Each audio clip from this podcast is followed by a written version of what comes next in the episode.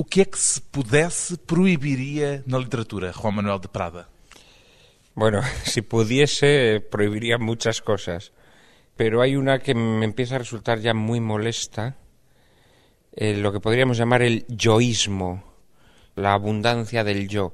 Esos escritores que se miran tanto el ombligo, que constantemente nos hablan de sus preocupaciones, de lo geniales que son y lo incomprendidos que son, lo que se suele llamar la autoficción, ¿no? Este exceso de yoísmo lo prohibiría.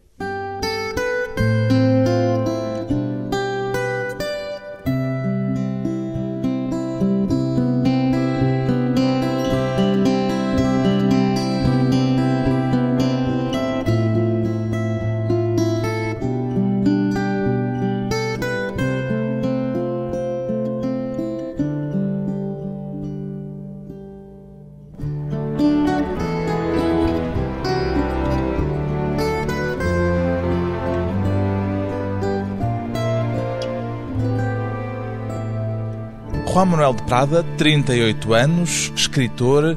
Qual é, no seu entender, Juan Manuel de Prada, o papel que ainda cabe à literatura hoje, nesta sociedade em que vivemos, dominada pela imagem? Bueno, yo creo que la misión de la literatura en cualquier sociedad y en cualquier momento histórico va a ser siempre la misma. La necesidad que el ser humano tiene de ser consolado, de ser entretenido, de ser acompañado por las historias. Mas pode ser consolado, entretido, acompanhado por histórias, por exemplo, no cinema. Essa não é uma missão específica da literatura. No, no. Porque yo creo que la grandeza de la literatura es que invita a los hombres a soñar, invita a los hombres a transformar el mundo en su interior, en su cabeza, ¿no?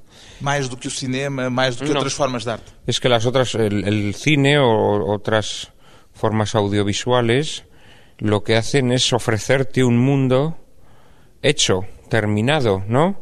En donde los personajes tienen un rostro, en donde los ambientes tienen una corporeidad, ¿no? Que aparece ante nuestros ojos.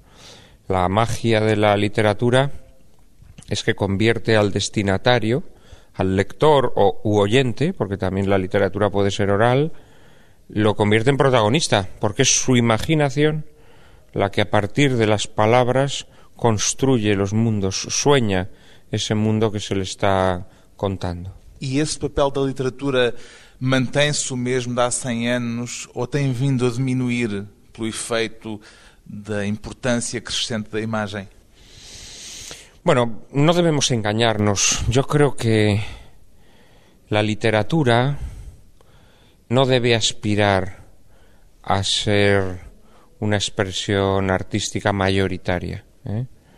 Otra cosa es que a veces, muy pocas veces, pero de vez en cuando ocurra que un determinado escritor conecta con la fibra popular y consigue que su poesía o que sus novelas se conviertan en una literatura consumida por el gran público, ¿no? Mas isso são casos invulgares e raros. Son casos raros. Entonces yo lo que pienso es que durante el siglo XX, la segunda mitad del siglo XX de forma muy especial, concebimos una utopía hermosa pero irrealizable. Es decir, llegamos a pensar de forma un tanto insensata que si conseguíamos alfabetizar a la población, íbamos a conseguir que toda la población leyera. Y esto se ha demostrado que es falso. Es decir, el hecho de que tú consigas que todo el mundo lea no significa que todo el mundo vaya a sentir atracción por la lectura. ¿eh? Há uma componente de resistência associada à ideia de literatura, de algum modo? No, creo que simplemente la literatura exige una sensibilidad, exige también una, una determinada concepción del mundo, no te conformas con la realidad. La literatura lo que te está diciendo es que tu imaginación es poderosa y puede crear otros mundos. Y eso no todas las personas tienen esa sensibilidad ni esa capacidad imaginativa. Pero no creo que lo debamos vivir como una tragedia. ¿eh? Yo creo que la misión de la literatura va a ser siempre la misma en cualquier sociedad. Nunca va a poder aspirar a ser un medio de propaganda, precisamente porque no es propaganda, porque la verdadera literatura, también hay mala literatura que sí es propaganda y hace propaganda de tal o cual ideología o de tal o cual forma de ver el mundo, pero la verdadera literatura lo que nos propone es un mundo que puede ser tan verdadero como el mundo real, pero que no es el mundo real. Y esa sensibilidad, evidentemente, para conectar con ese mundo verdadero, pero que no es el mundo real, não la tiene todo o mundo. O que é que lhe interessa, sobretudo, a literatura enquanto narrativa, contando histórias, portanto, como forma também de consolo, ou a literatura enquanto experiência estética e artística, trabalhando com a linguagem e consciente das particularidades desse trabalho da linguagem? Yo no creo en esta dicotomía, no creo en esta disyuntiva, en esta división. Forma y conteúdo no, no, son no, la misma cosa. Decía Bernard Shaw que el estilo del escritor es la respiración de la escritura. Es decir, yo creo que toda forma de escritura requiere un estilo concreto.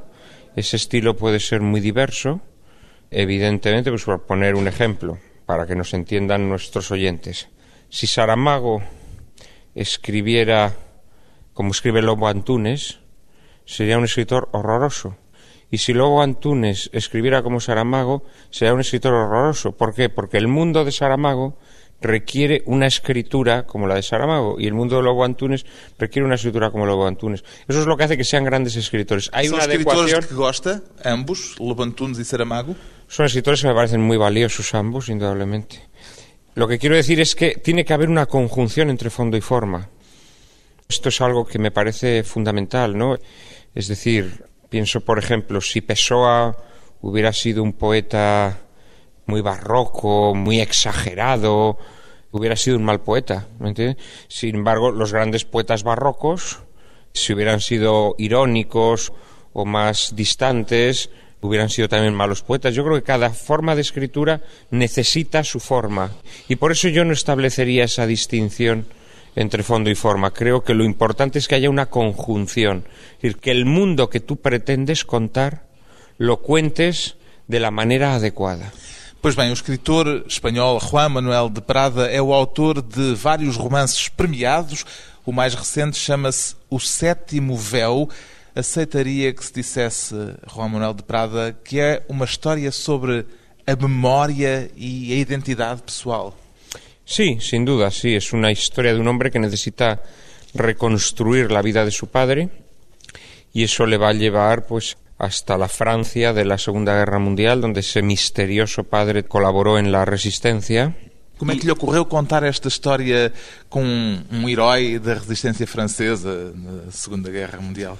Bueno, siempre había sentido una gran atracción por la Segunda Guerra Mundial y muy concretamente por la Segunda Guerra Mundial en Francia que es un periodo que a pesar de que se ha escrito mucho y se han hecho muchas películas, sigue siendo un periodo muy desconocido. Digamos que Francia no ha tenido la capacidad de asimilar, de digerir lo que ocurrió en aquellos años, ¿no?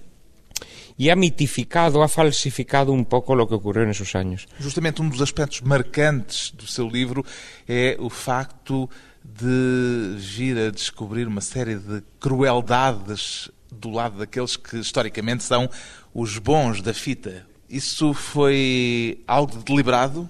Bueno, es decir que no hay una intención revisionista, es decir, yo no intento decir que los buenos eran los malos o que los malos eran los buenos.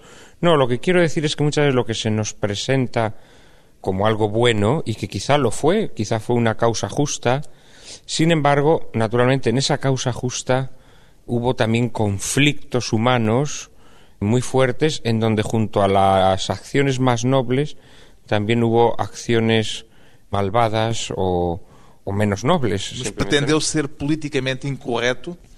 No, no exactamente. Lo que he tratado es de hablar de la complejidad de la naturaleza humana.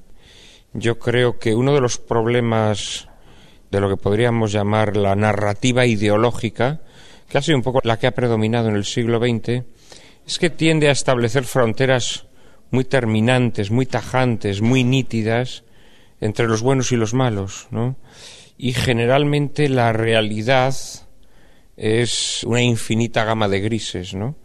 Esta novela, por ejemplo, es una novela muy crítica con la posición del comunismo durante la Segunda Guerra Mundial y sin embargo hay personajes en mi novela que son comunistas y son personas nobles, más allá de que la ideología a la que sirven sea una ideología criminal, ¿no? Quiero decir que el alma humana creo que es suficientemente compleja como para que el escritor pueda dedicarse a observarla en toda su infinita riqueza, ¿no? Entonces, no, yo aquí no he pretendido hacer nada políticamente incorrecto, sino mostrar... Nada provocatorio também? No, no, no, he intentado mostrar la complejidad del alma humana, ¿no? A questão da identidade pessoal é para si um tema importante? Bueno, yo creo que en general la búsqueda de la identidad es uno de los grandes temas de nuestro tiempo. Mm. ¿Por qué en particular do nosso tempo? Bueno, por una sencilla razón. Durante siglos, durante milenios, los seres humanos cuando veníamos al mundo teníamos nuestra identidad construida. No mudaba ao longo da nossa vida. Las sociedades eran sociedades muy homogéneas. Entonces digamos que el hecho de nacer en Portugal, por ejemplo, ¿no? Pues establecía que ibas a vivir en un determinado modelo de familia, con unas determinadas costumbres, con una determinada religión, y tu vida más o menos iba a desenvolver de una manera dentro de esos cauces que establecía la tradición, una tradición heredada de padres a hijos durante siglos o milenios, ¿no? Esto en los últimos tiempos se ha hecho añicos. Hoy en día ya no vivimos en sociedades homogéneas. Son sociedades muy heterogéneas donde conviven personas de costumbres muy diversas, de procedencias geográficas muy diversas, de culturas muy diversas, de religiones muy diversas. Y esto hace que el hombre contemporáneo se sienta un átomo en un universo en donde conviven átomos eh, de procedencias muy diversas. Hay un sentimiento de orfandad porque ha habido una ruptura, digamos, con esos vínculos establecidos de generación en generación. ¿no? Y yo creo que esta es la razón por la que la búsqueda de la identidad entre los escritores de las últimas generaciones es un tema tan frecuente. As questões que a literatura ajuda também a iluminar. Depois de uma curta pausa, regressamos com o escritor espanhol Juan Manuel de Prada, a literatura e a religião.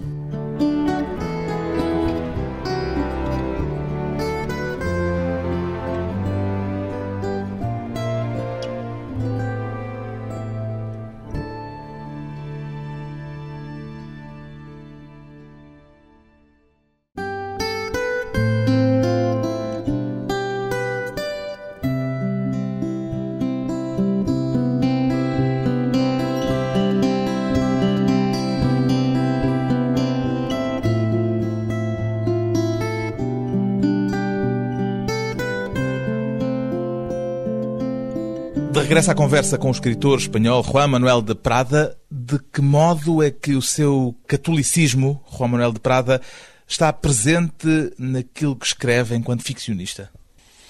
Bueno, yo diría que, mm, vamos a ver, el ser católico o el tener una fe religiosa lo que hace es fundamentalmente que tengas una determinada visión del mundo, ¿no?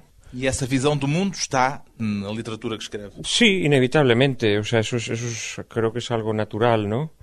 No soy un escritor religioso en el sentido que escriba sobre asuntos estrictamente religiosos, ¿no? Aunque en última instancia, digamos, todo lo que sucede puede tener una interpretación o una lectura religiosa.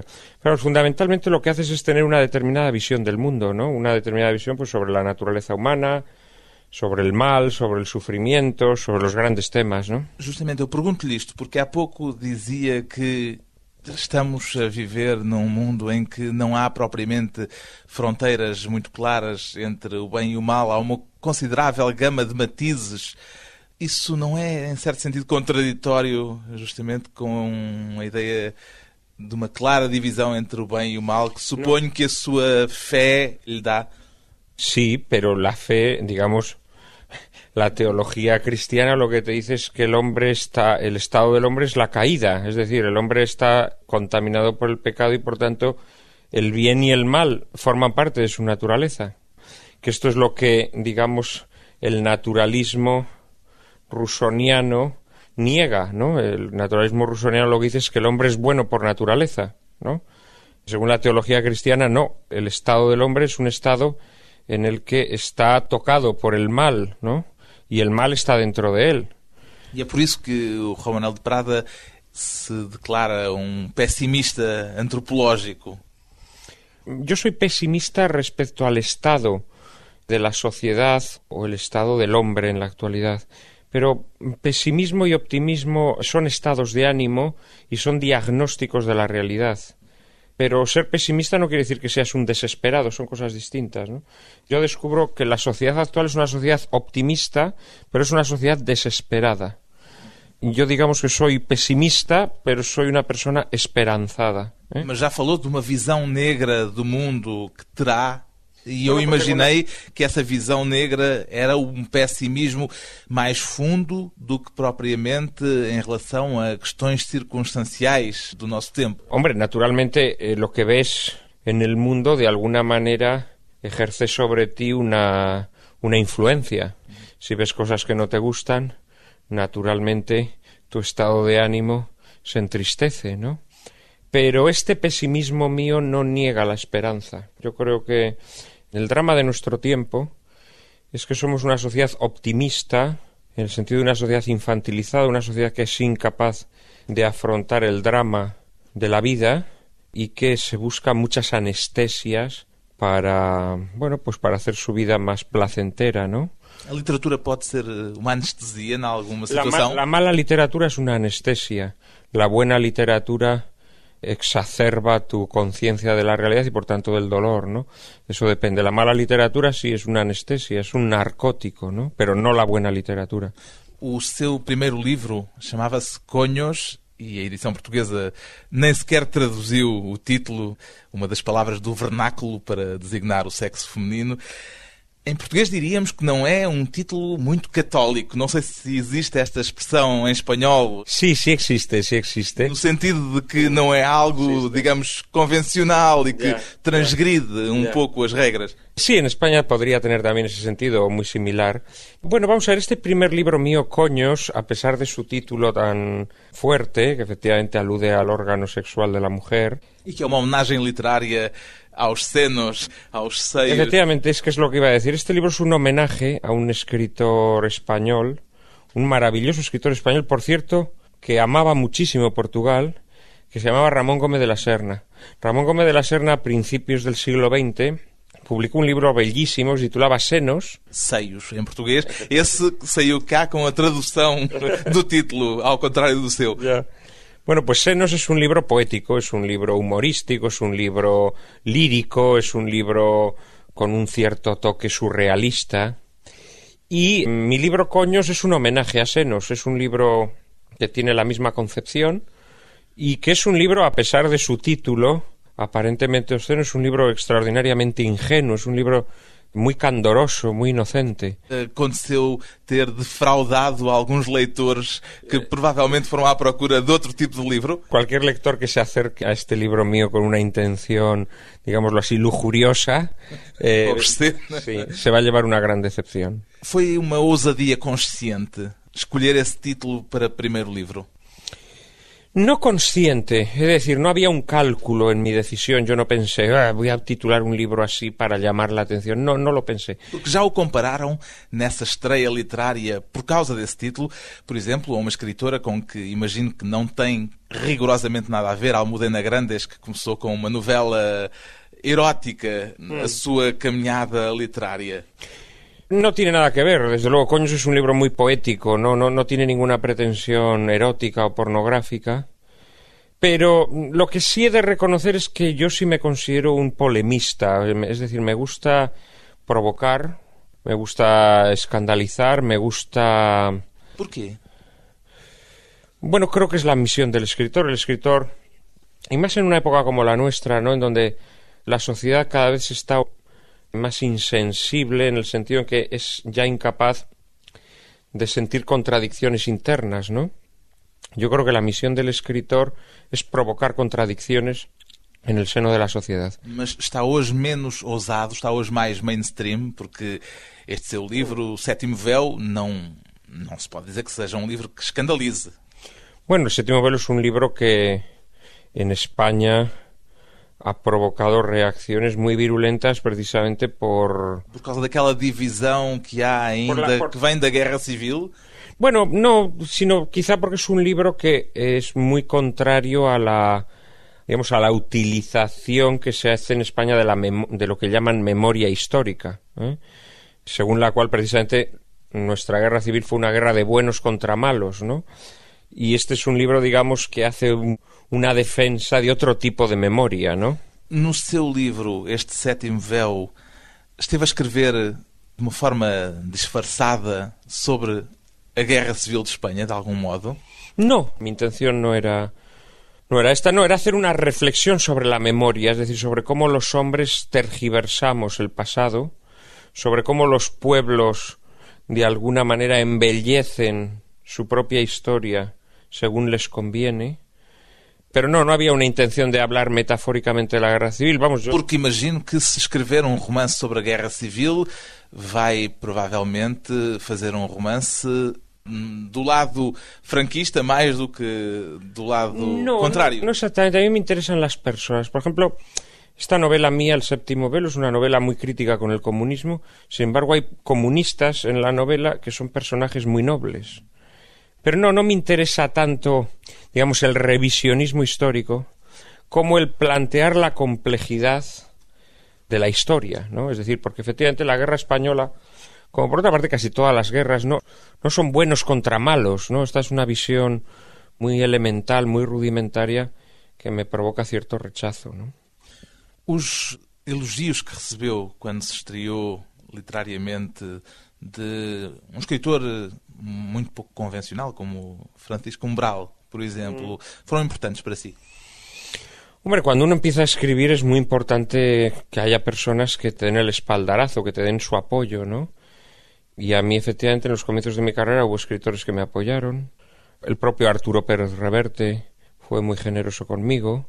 Hubo una serie de escritores que me apoyaron y es algo que uno agradecerá siempre. Perguntei-lhe por Umbral porque é uma personagem extremamente heterodoxa, comunista, ao mesmo tempo muito pouco condescendente mm. com o poder socialista.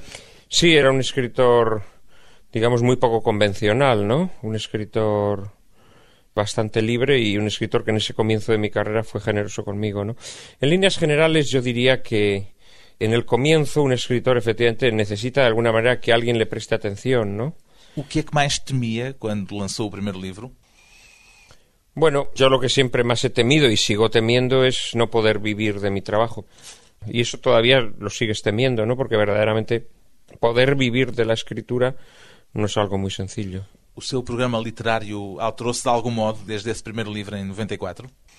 Bueno, yo creo que uno tiene una poética y unas, unos propósitos. Pergunto isto porque este Sétimo Véu é um livro muito menos barroco do que eram os anteriores.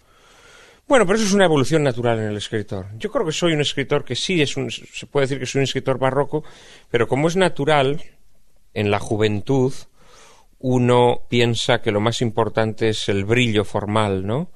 Y a medida que uno va madurando, pues llega a la conclusión de que lo más importante es que tus personajes sean personajes complejos, personajes muy radicalmente humanos, ¿no? Que verdaderamente veamos cómo esos personajes sufren ante nuestros ojos, cómo aman ante nuestros ojos. Entonces hay un momento en tu vida en que empiezas a darle más importancia a estos aspectos de la psicología de los personajes, de hacer personajes con verdadera carne y sangre, que a los brillos del estilo, de la forma, ¿no? Pero esto es una evolución natural en cualquier escritor. En cambio, creo que las mis obsesiones personales siguen presentes, ¿no? Mi, mi primera novela se titulaba Las máscaras del héroe. El séptimo velo podría titularse Las máscaras del héroe, precisamente también sobre la ambigüedad del heroísmo, ¿no? Sobre la difícil frontera entre el heroísmo y la vileza. Yo creo que hay una serie de obsesiones recurrentes em toda minha obra. O que se e aquilo que se altera depois de mais uma breve pausa. Voltamos com Juan Manuel de Prada e as controvérsias não apenas literárias.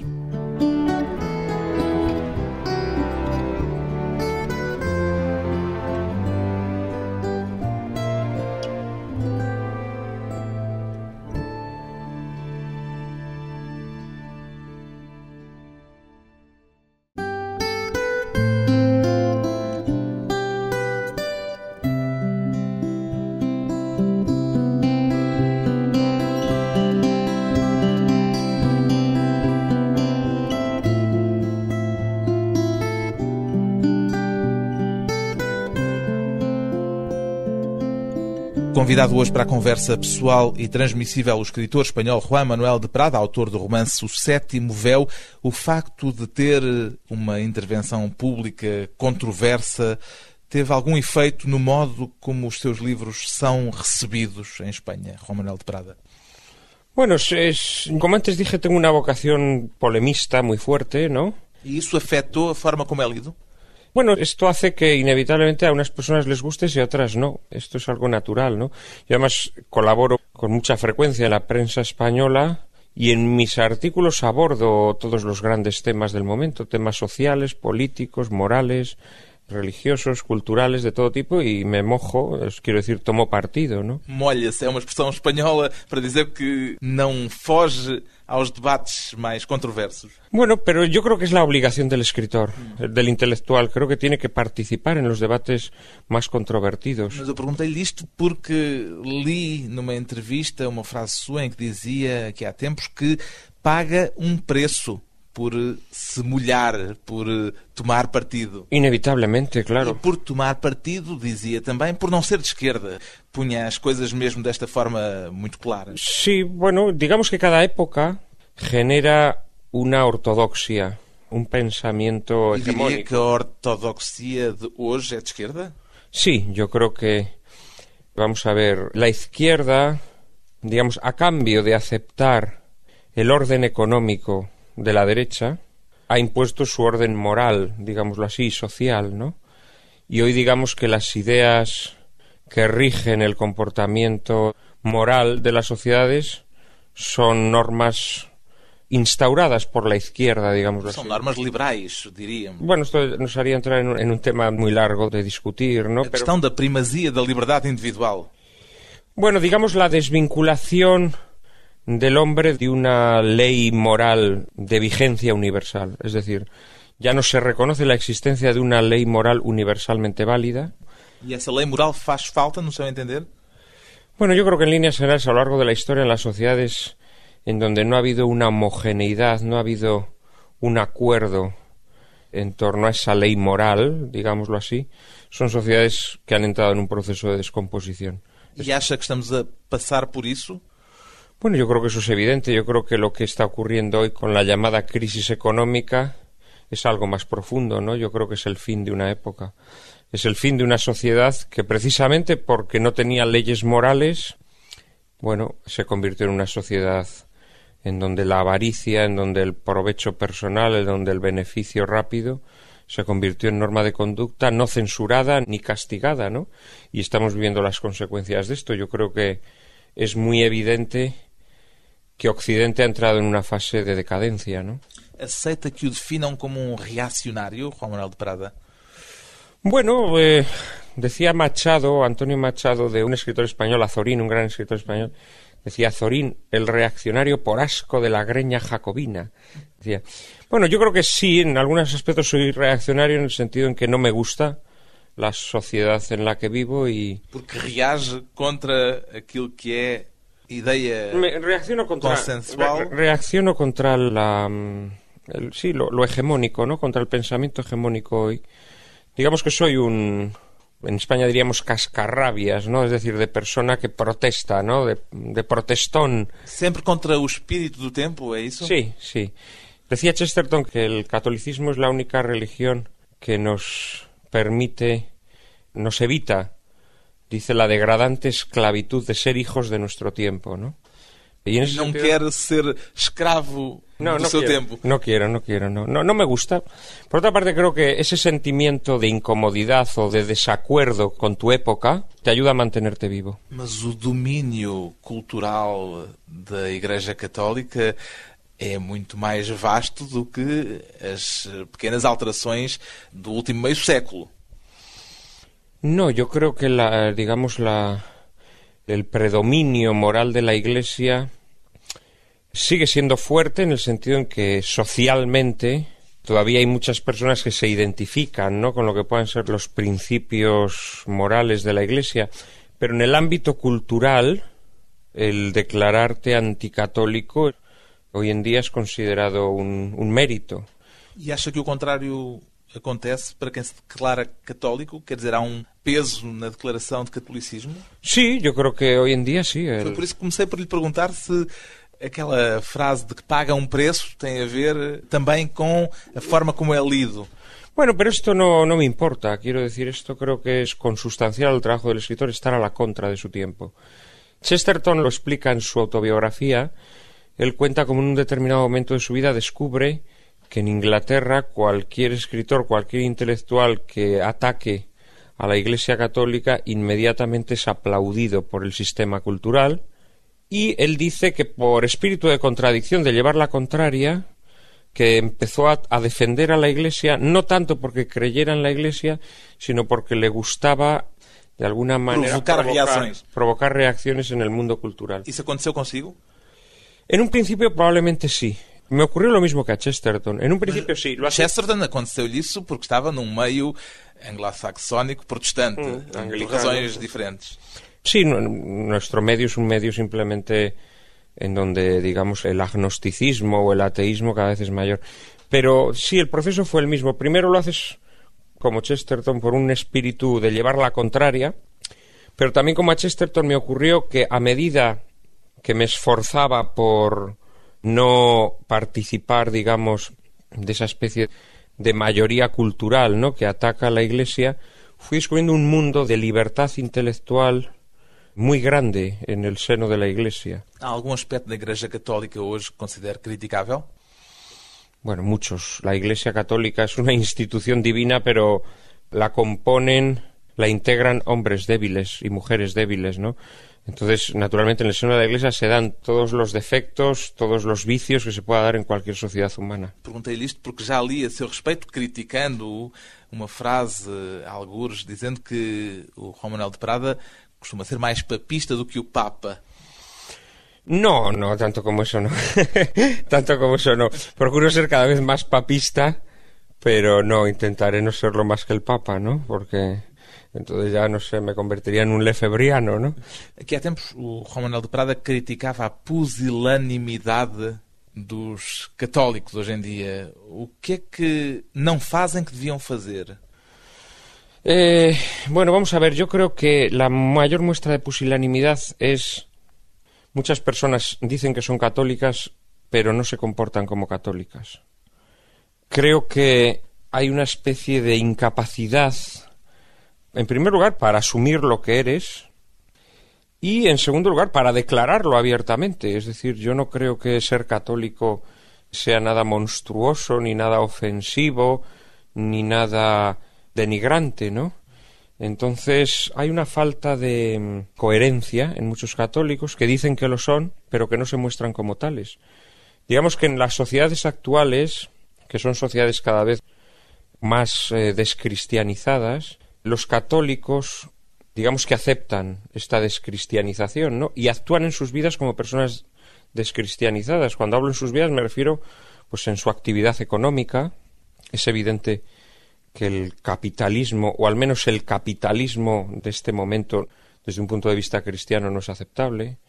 Y lo digo también en su vida sexual o sentimental, o lo digo en sus opciones ideológicas. Es decir, hay una Tem de separación. coerência, portanto. Sí, claro. Há coerência nas suas leituras com a sua vertente católica? En mis lecturas. Sim. Adequa as suas No, leituras? No, no, no. Yo soy una persona que lee todo, naturalmente, ¿no?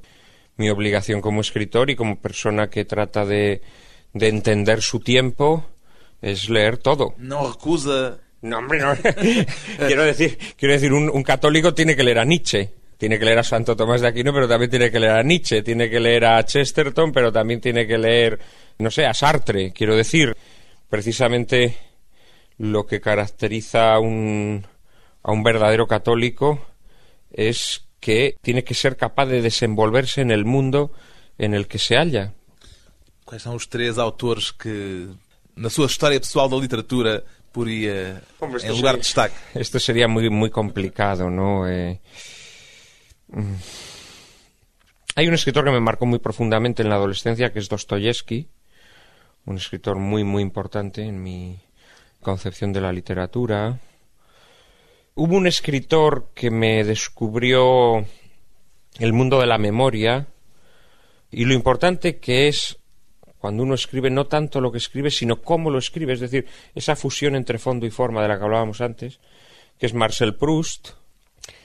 Y luego hay un escritor que me parece un escritor de una inteligencia extraordinaria, de una capacidad para desmontar las mentiras, para desvelarnos una visión de la realidad insólita, que es Chesterton, ¿no? De quem já falou várias vezes e que fico com a sensação que é uma espécie de seu mentor intelectual, en cierto sentido. Bueno, yo creo que es un gran escritor y tenía una visión del mundo con la que coincido bastante, ¿no?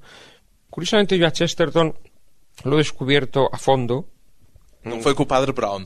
Sí, lo, descubrí con el Padre Brown en la adolescencia, pero luego ha sido en una etapa posterior de mi vida cuando he profundizado más en él.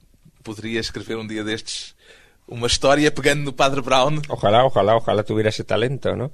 A mí siempre me ha gustado mucho la literatura policíaca y cuando era niño, eh, adolescente, leí decenas, cientos de novelas policíacas de Agatha Christie, de, bueno, en fin, de todos los grandes autores del género, ¿no? De este género popular. Y ojalá algún día tuviera yo un personaje tan bueno como el Padre Brown. La literatura y el mundo na perspectiva del escritor Juan Manuel de Prada, autor do romance O Sétimo Véu, edição Don Quixote.